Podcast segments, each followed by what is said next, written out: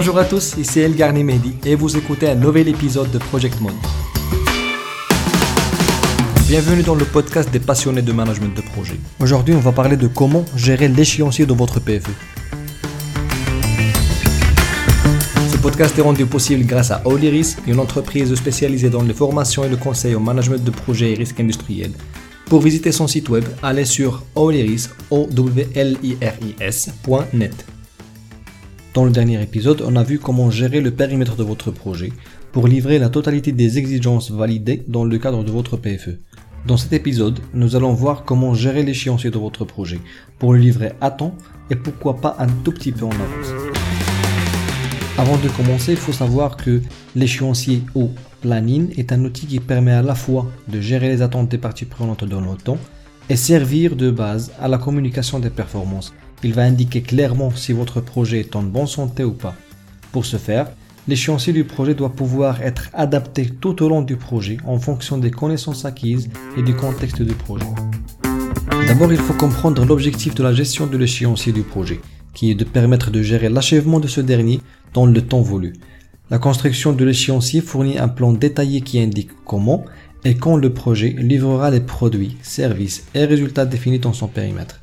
L'équipe de projet choisit d'abord avec quelle approche elle va travailler, prédictive ou adaptative, puis les données spécifiques au projet comme les activités, les dates planifiées, les durées, les ressources, les dépendances et les contraintes sont intégrées dans l'outil de la planification afin de créer un planning du projet. Avant d'entamer la démarche de création de votre planning, il vous faut maîtriser certaines notions comme le cycle de vie du projet. Ce dernier est tout simplement une série de phases du projet, depuis son démarrage jusqu'à sa terminaison.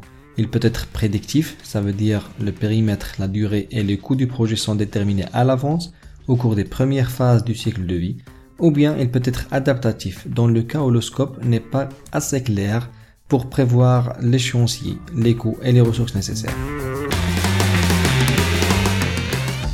Attaquons maintenant la démarche à suivre pour élaborer un planning équilibré et le plus possible réaliste pour votre PFE.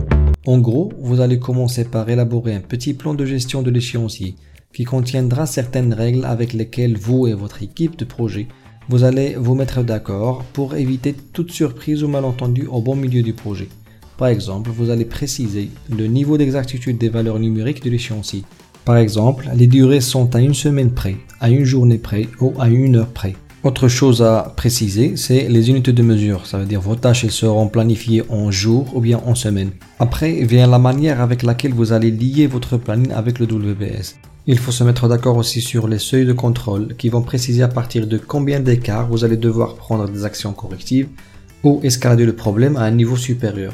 Une autre chose des plus importantes, c'est les règles de mesure de performance qui sont tout simplement les méthodes suivies pour calculer le pourcentage d'avancement de votre projet.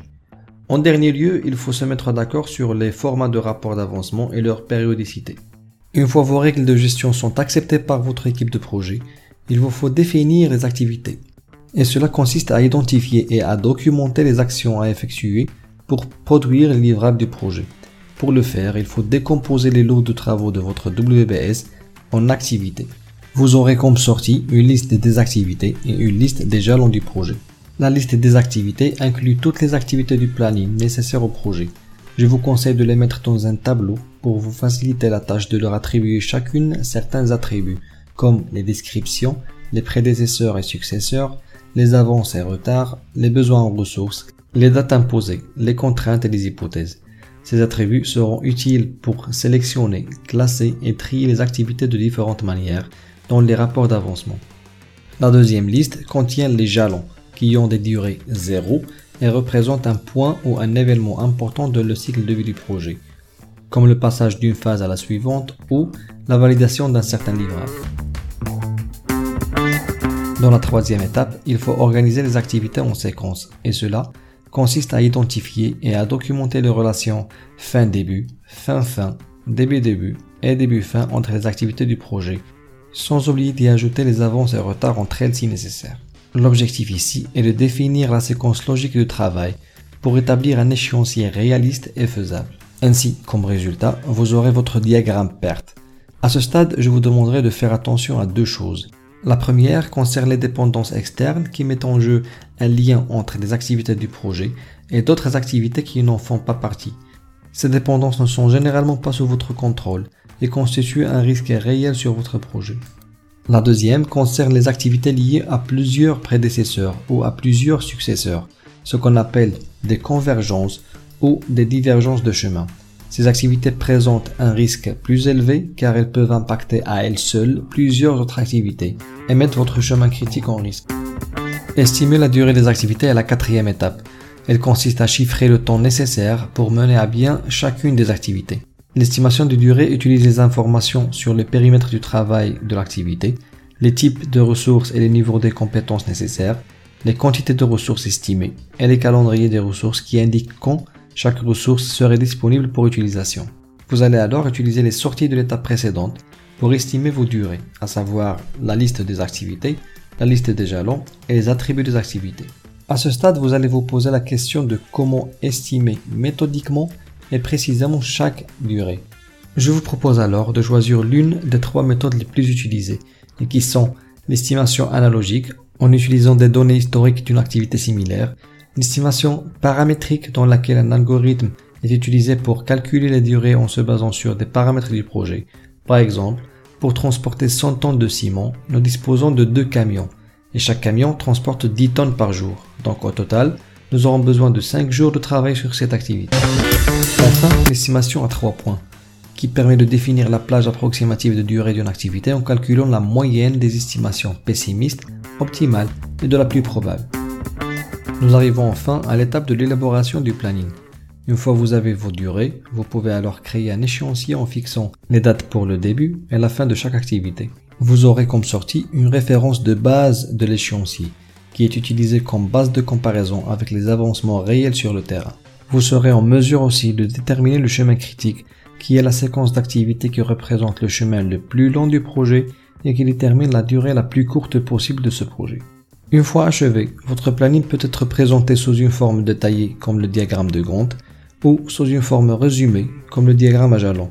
Tout dépend du niveau de détail demandé par la partie prenante qui va lire le planning. La toute dernière étape est la maîtrise de l'échéancier, qui consiste à comparer ce que vous avez planifié avec ce que vous avez réellement achevé sur le terrain. Cela va vous donner l'opportunité de faire des prévisions si vous allez terminer à temps ou en retard, de préparer des actions correctives le cas échéant et mettre à jour votre planning et vos hypothèses de départ. Tout cela peut se faire durant les réunions de revue de performance tenues d'une façon périodique avec l'équipe de projet. Pour vous faciliter la tâche, je vous conseille d'utiliser la courbe en S ou le burn down chart pour pouvoir visualiser vos avancements planifiés et réalisés et pouvoir présenter le tout d'une manière plus efficace. Avant de finir, j'attire votre attention à ce que cette démarche ne peut être efficace sans l'utilisation d'un outil de planification dédié comme MS Project pour les projets en mode prédictif ou Jira pour les projets en mode agile. Les deux sont faciles à utiliser et seront d'une grande valeur ajoutée pour vos PFE. Récapitulons. L'élaboration d'un échéancier réaliste et acceptable du projet est un processus itératif dans lequel vous allez devoir mettre les bases de gestion de votre échéancier, définir les activités à partir de votre WBS organiser ces activités en séquence, estimer leur durée et élaborer votre référence de base de l'échéancier. Ce qui vous reste à faire, c'est maîtriser votre planning en comparant le travail planifié avec le réalisé et présenter vos résultats dans le rapport d'avancement. Dans le prochain épisode, nous allons parler de la gestion des coûts de vos PFE et nous aurons ainsi fini avec le triangle de fer de chaque projet, le périmètre, l'échéancier et les coûts. J'espère que vous allez trouver ce contenu intéressant et je vous dis alors à bientôt.